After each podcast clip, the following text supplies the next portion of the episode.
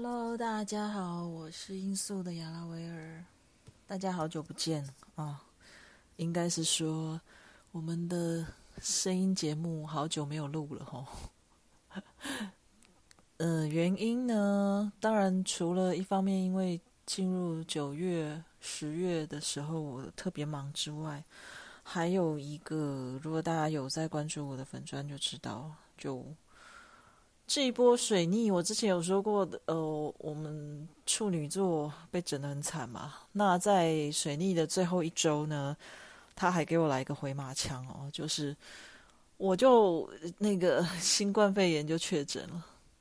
其实，嗯，因为我一直都记得以前我们的那个呃护理老师有说过，感染病毒有四个要素。那四个要素是充满病菌的环境，然后传染媒介，呃，就是传染途径了。第三个是体内要有足够的病毒数量。那第四个就是虚弱的人体。基本上，我觉得台湾现在的环境，前面三个要素都已经具备了，就是嗯，整体环境到处都是病毒啊。那媒介的话，就是人传人嘛。那像 我的工作场合里面。其实很多人都陆陆续续在确诊，所以传染媒介也是有的哈。体内病毒数量的话呢，这当然就绝对有，因为前两个都符合了。那所以我们身体里面随时都会有病毒，所以最后一个要素符合，也就是虚弱人体，如果符合的话，那就是一定会确诊嘛。那换句话说，如果我们可以让自己的身体一直都是哦，我们维持正常的作息，然后吃的够营养，身体一直都是处在一个健康状态的话，你的免疫系统它就会呃帮你工作，那病毒数量呢，它就会一直被减少，哦，所以这样就不会造成确诊。可是那我在那一阵子真的就是。呃，九月我是九月二十二号确诊的哦，那个时候真的就是累过头了。那我非常记得那天是怎么什么样的情况，就是说，因为有个同事确诊嘛，那所以我就帮他代班，然后一帮他代理他的事务的时候，我那天就就过劳了，就太累了。太累，然后在没有睡饱也没有吃的够营养的情况下，那身体一虚弱，隔两天就换我确诊，这样。所以我觉得啊，也是 想一想，也也是怎么说嘞？正好让我休息啦。那 道歉，我那个后遗症确诊的后遗症一直都还在持续，所以等一下如果大家听到。我不停的在清喉咙或者是在咳嗽的话，那就很抱歉哦，请大家忍耐一下。好，我继续说。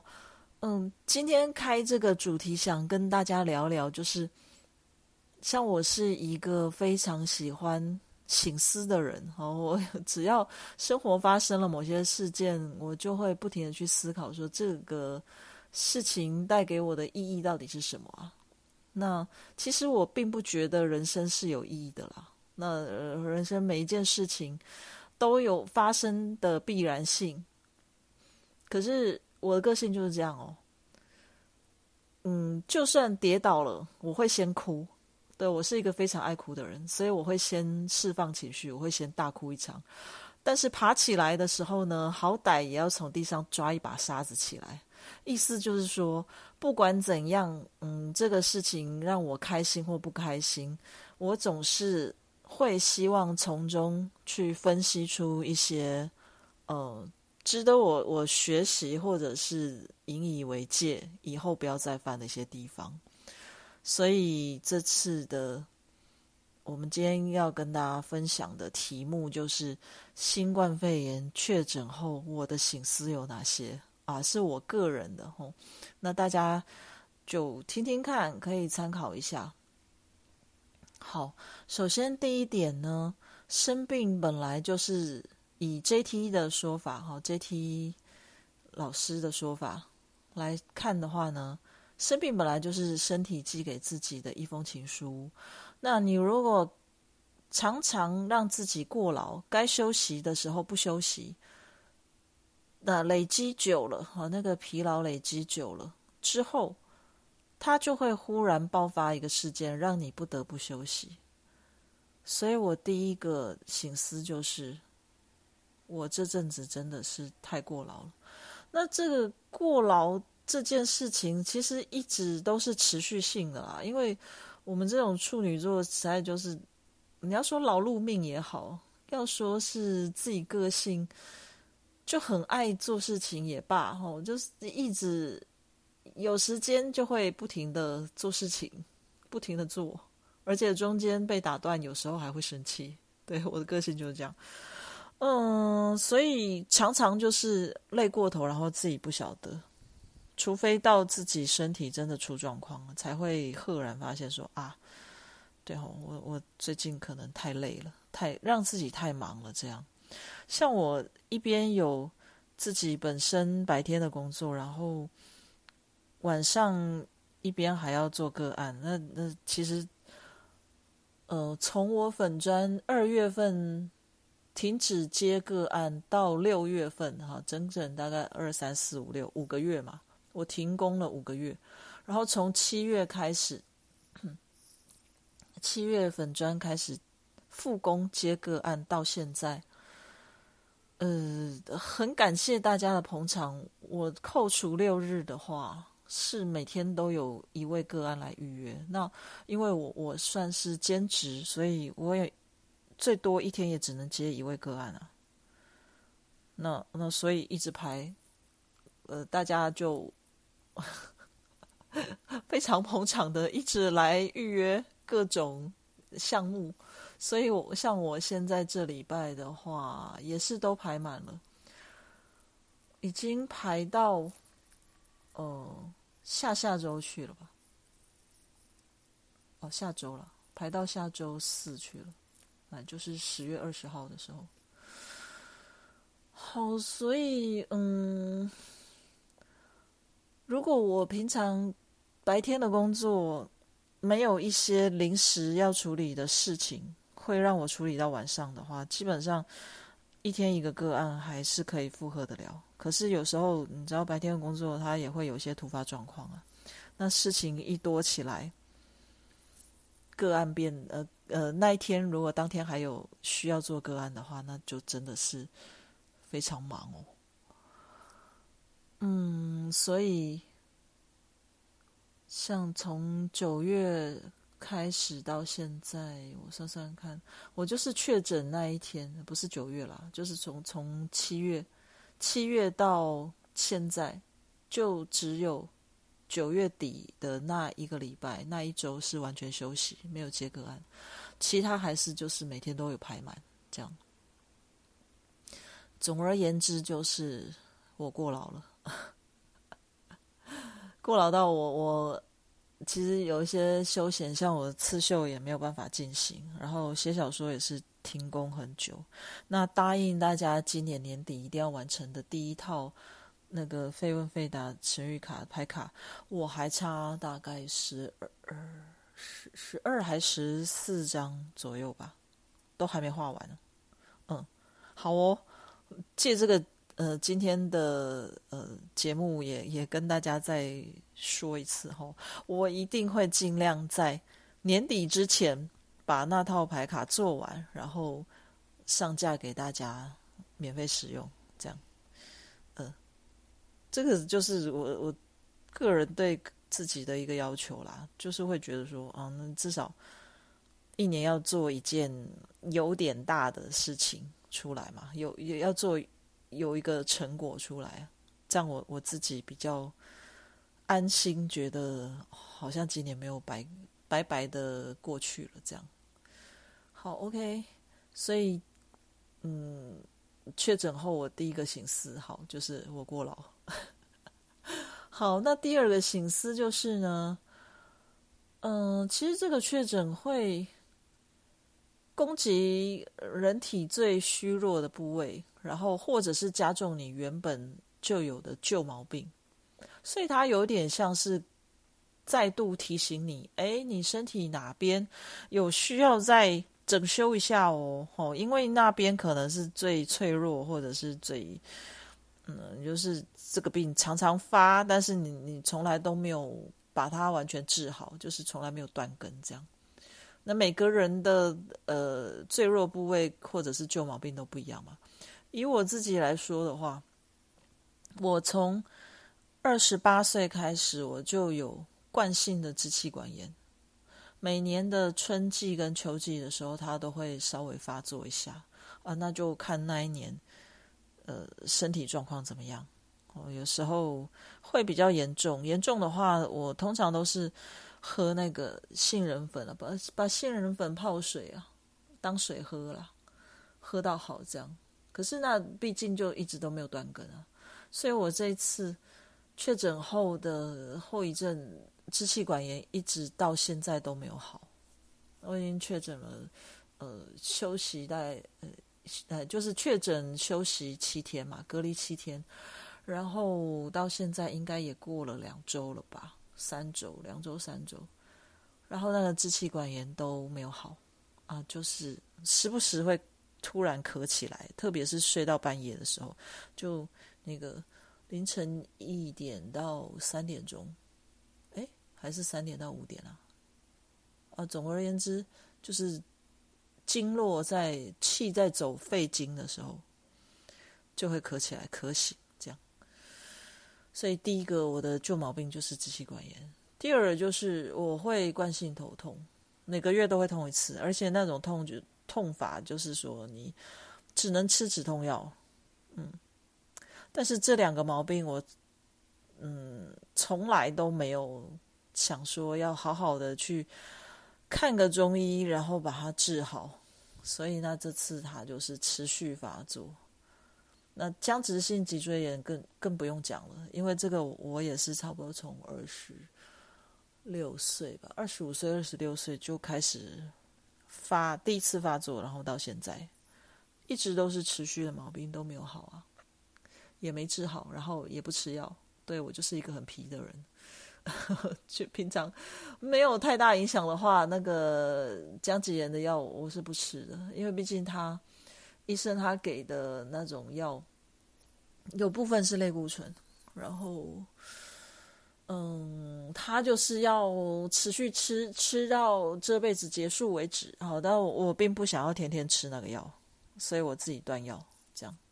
那姜直炎基本上他也是靠保养。哦，你如果保养的好的话，其实不太会影响到日常生活。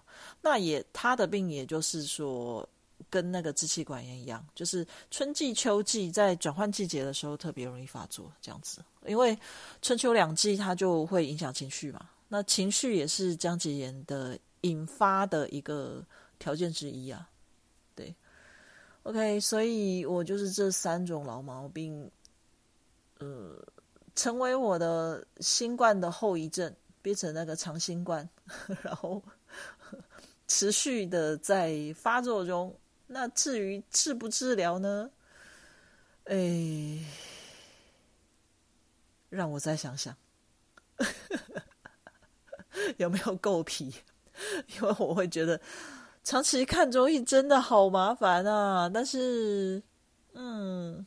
你如果不看的话，不把这个病根拔除的话，真的也就是缩短寿命了，对，然后会让我的老年生活过得非常的不愉快，对，所以为了我的退休后的的身体健康着想的话，我想，好吧，我会乖乖的去看中医，OK，所以。第二点，我的醒思就是，哎，我有一些老毛病，真的该去好好的治疗一下了，把它完全治好。这样，那第三点，其实我觉得是最可怕的一点一点哦，就是我从出社会工作到现在，其实我我几乎没有请过假，我就是那一种连生病都要。爬着去上班，上完班之后再，呃，如果很严重就去看医生，就一定要等下班之后才去看医生的人。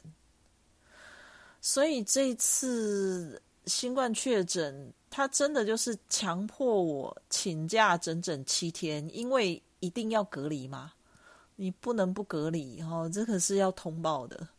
所以我就被强迫请假了七天，这真的是非常要我的命啊！那因为我没有请过假，所以我根本不知道请假手续是什么。那个公司请假手续，我到这一次我才搞清楚。然后我们那个假单上面要填代理人啊，那七天的代理人，我的代理人都不一定是同一个，因为同事也是陆陆续续确诊，这样。所以，我代代理人就就一直在换。那有一位同事帮我代理最多，他帮我代理的项目最多。然后我真的就是到处去答谢别人，这当然是赖上面口头谢啦，因为我还在确诊中嘛，一边发烧咳嗽，然后一边在赖上面感激感谢那些帮我代理的同事们。然后我就会觉得很不好意思。那 可是因为。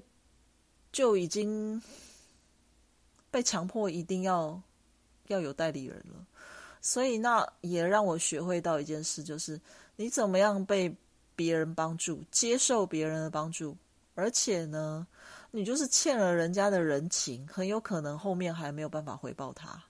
为什么我说无法回报？他真的，我觉得宇宙真的是很故意、很夸张。我就是那种。接受别人恩惠，然后我就会呃涌泉以报，然后或者是赶快回报他，好，就是短时间内回报他，就是不想要欠人情的人。可是呢，当我七天隔离七天后复职，刚好就换成帮我代理的项目最多的那一位同事，就轮他确诊。可他确诊的时候呢，他本来有在有打电话给我，当天他有打电话给我，然后想说要找我当代理人嘛。可是那一天好死不死，就是我那个后遗症的头痛病我就犯了，然后我那天痛到也没有办法，整个就是下班之后我都在睡觉，于是就没有接到他的电话。那他呢，在为了要请假，急迫之下，他就去打电话又找了别人。帮他代理，这样。结果我后来睡醒了，看见他有不停的打电话联络我，然后一直敲我讯息，我都没有回，也没有读。然后到后来他又找到别人，然后他也传讯息跟我讲说：“哦，那不用请你代理了，我已经找到别人。”之后 我才看到全部的讯息，然后我赶快就是。又跟他说对不起，然后跟他说真的是就是很抱歉，我真的就是就后遗症发作，然后没有接他的电话，哦，那那个愧疚感之重的哦，所以我就觉得这一点真的是超级可怕的。那好吧，宇宙就是让我学会哎，接受了别人好意，接受别人的恩惠，然后呢，我。我也只能跟他说谢谢，我我什么都没有办法回报他，他需要我的时候无法回报他，这样，这是非常的尴尬，非常不好意思。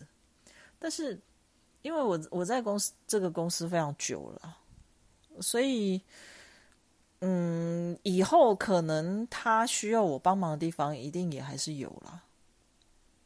所以我就觉得怎么说嘞？哎呦。人跟人之间，真的就是这样子啊。那今天他同事帮了我，我我以后也有机会回报他，那我就回报。那可是万一没有机会呢？虽然说来日方长了，但是假设没有机会回报的话，那我也只能真的就是硬着头皮，然后厚着脸皮去接受别人好意。当然，我自己很知道，这就是我一个。很糟糕的毛病，为什么呢？我不想欠别人的人情，这就表示我跟同事之间是没有那一种互相帮助、有来有往的情况。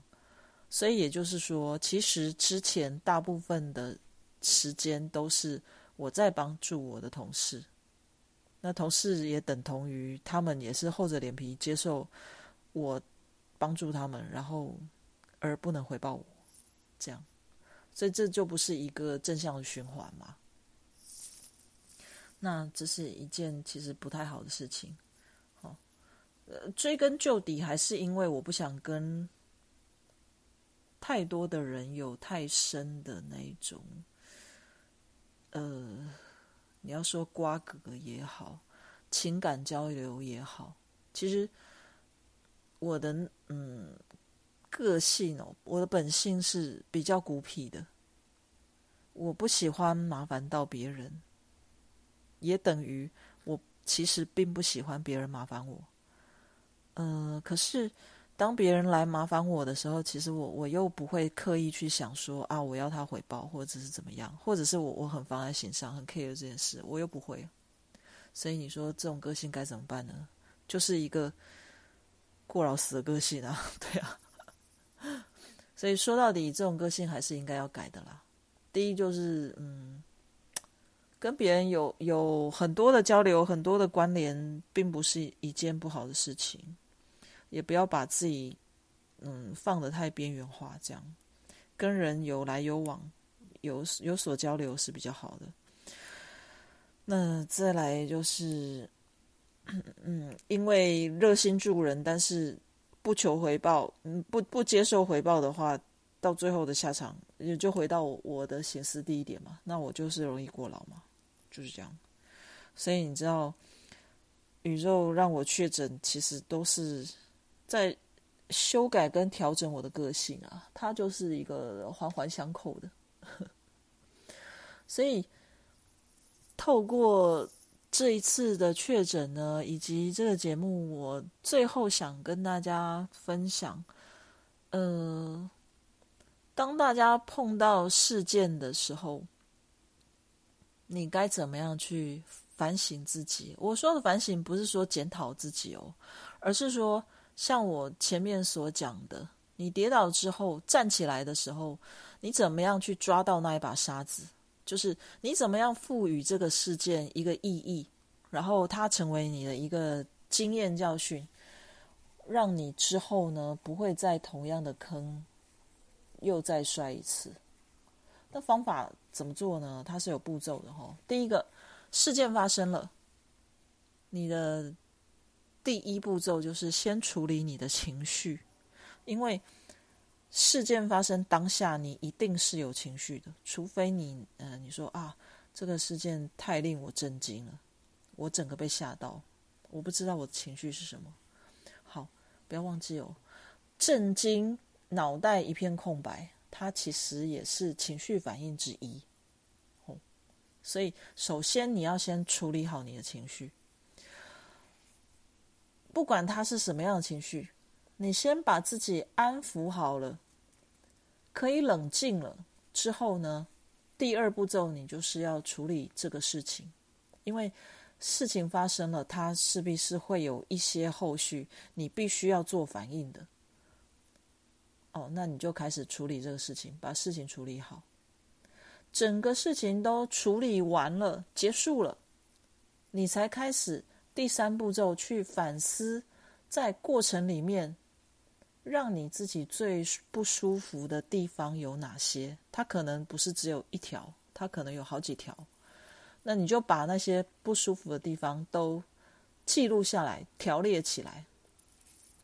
务必要是在电脑上或者是在纸张上条列的原因，就是这比较能够帮助你一条一条的去梳理它的脉络，这样。像我呢，因为我很习惯醒思了，所以我马上就知道这个事件是在，呃，让我去抓到我内在的什么部分需要做改进，所以我不需要去做条列，哦，我就是直接会推到最深层的那个部分。可是各位，嗯，你们如果还。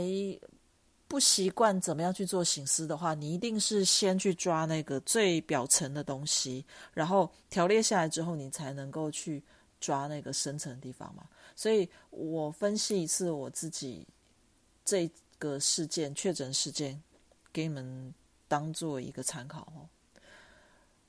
呃，首先我就会抓到的一个情绪反应是什么？就是我会发现我很讨厌请假，讨厌请假这个部分呢，就是新冠确诊之后，我必须要先处理的第一件事情，我要先学怎么请假。我学怎么请假的时候，我就会发现我讨厌请假。那这个讨最讨厌、最不舒服的地方，就是我必须要请假嘛。所以，我我的条列就会是第一点，我讨厌请假。那当你条列出这一点的时候呢，你就要开始问自己为什么。拿我刚刚的例子来讲，我就会问我自己，为什么我会讨厌请假？为什么讨厌请假呢？因为请假，我就必须要在假单上面填写代理人。换句话说，就是我要去拜托一个人帮我代理我的事务。这样，那我的为什么的答案就出来嘛？我讨厌请去拜托别人，然后请他代理我的事务。那接下来你还要继续去问为什么？为什么我讨厌拜托别人代理我的事务？原因是什么？嗯，抱歉，原因就是我讨厌欠别人人情。我去拜托别人代理我的事务，那他就要做我的分内的工作嘛，那就等于我欠他人情了。所以第三层更内层的是什么？就是我讨厌欠别人人情。继续问哦，因为这还不是最深层的根源。好，继续问。那我为什么会讨厌欠别人人情？再推一层，往内推，为什么？为什么讨厌欠别人人情呢？因为我不想跟太多人有关联。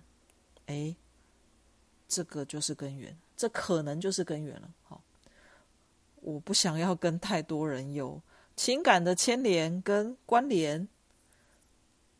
那我我的个性就是我喜欢自己做自己的事情，这样不喜欢把麻麻烦别人，也不喜欢被别人麻烦。这样好，所以我不喜欢跟别人有关联。这个推到这边的时候，它可能就是一个底层了。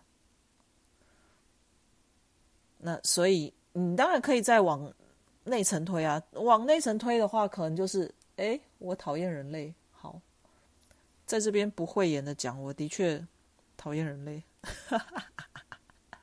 可是我自己本身就是人类啊。那等同于什么？我讨我也是连带讨厌我自己。哎，你会发现会不会发现这个？你越去往内挖的时候，越去推推到内层的时候，你就发现，哎，这个人问题越多。哦，这个人就是我啦，因为我拿我自己当例子嘛。但是你们在看我的时候，你们并不会觉得我是讨厌人类的吧？因为如果有有。在看我占卜，或者是我写那个答客问的文章，或者是甚至来找我做过个案的各位粉丝们，你们应该感觉得到，其实我我对人是非常，我我对个案其实讲话不会很凶诶。我个人觉得，我不晓得你们觉得怎么样了，但是我个人觉得，我是一个的呃非常擅长安慰别人，然后。非常擅长倾听，然后擅长帮别人梳理他的问题的人，所以通常，嗯，被我安慰过的人都会觉得还蛮受用的。这样子，我的 自己说自己这样子好像很 厚脸皮哦。但是，其实做我们这这个副业的，就是做身心灵疗愈的，呃，这些疗愈师们。基本上都是会正向给予温暖的。那当然，你说我有有些文章骂人骂的很凶，好，那个是因为我没有特定对象。如果我我对个案说话的话，好，就是有有一个特定对象说话的话，我是绝对不会骂他。通常就是用比较鼓励跟正向的方式比较多啊。对，所以呃，讨厌人类跟。我擅长安慰别人，这又是不同的议题。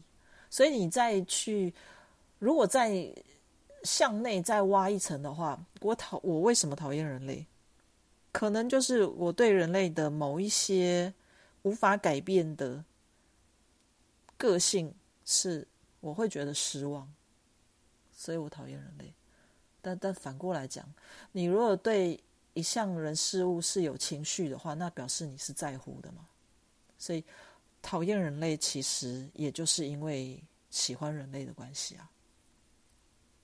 所以，呃，好，我分析我自己哈，拿我自己的例子分析到这一层，应该就差不多。大家应该可以了解你怎么样去反思，怎么样去醒思一个发生在你身上事件。哦，那你当然要继续分析我我这个例子的话，还可以再向内推啦，还有更多更深层的东西。只是说在这边就不继续讨论我了。OK，好，所以以上就是我跟大家分享的部分。那我重新再整理一次哦，就说我显示到我我自己根据这个新冠确诊呢这件事件，显示到我自己是我已经过劳了，然后呢，我有一些旧毛病没有把它治好。再来就是我有。被帮助的困难，我不喜欢被别人帮助，可是现在就是强迫我一定要接受别人的帮助，这样。那至于如何醒思的方法呢？重新再说一次哦。事件发生，然后你就下一步就处理情绪，再来处理事情，再来反思过程里面让自己最不舒服的地方有哪些，把它条列下来。然后呢，每一条你都去问自己为什么？你不停的去问自己为什么的时候，每一条其实都可以推到一个你比较内在深层，甚至是你潜意识才会呃知道的东西。OK 好。特别在这边跟大家分析分享这个醒思的方法，就是我又要再说到我那一套非问非答神谕卡。这套神谕卡其实也是在帮大家醒思跟挖掘你自己。哎，它的使用方式就是这样：抽牌，然后上面会有一个问题啊，那个牌面上会有一个大字，然后呢字背后有一个图，嗯。当背景的图，那底下会有一条问题，所以使用方法呢，在这边先讲第一种使用方法，就是你看到那个问题之后，你就开始不停的问自己为什么，不停的深入去挖掘自己。所以这套神谕卡，其实我为什么不出实体卡？因为我知道想买的人不会太多啊。为什么不会太多？因为它使用的方法是需要你花时间跟自己独处的，那呃，而且搞不好你因为需要你书写下来啦，所以搞不好你一写就是，呃，半个小时、一个小时，或者是更久，这样。那现代人呢就很赶时间啊，很少有办法说好好的坐下来，就光是跟自己对话，然后花个。一两个小时这样，所以，我我觉得我这套神谕卡就反正放我粉砖嘛，大家喜欢你就把它下载下来，或者是上我粉砖看，然后就是直接抽牌。我会把它做成那个 GIF 档了，大家直接就是用用拷贝画面或者按暂停的方式做抽牌，然后抽牌之后呢，就看看那个问题，然后去做形式这样。起码是我自己觉得是一套可以深入跟自己对话的一套牌卡，这样 OK。那今天的分享就到这边结束啦。我本来预计是二十分钟之内就会讲完，结果看我不管是用讲的或是用写的，我的废话都是非常的多啊。好啦，那就很谢谢你们聆听到现在喽。那下一集，嗯，其实我还没想好下一集要要讲什么主题耶，可能是讲关于自卑这个主题吧。因为有一个呃粉丝，他其实问我这个问题问了超久了，关于自卑的这种感受，还有呃，就是嗯犯了错之后，怎么样去面对自己跟面对别人这个问题哦。我可能考虑下一集呢，我们就来讲这个主题吧。OK，那谢谢大家的聆听，拜拜。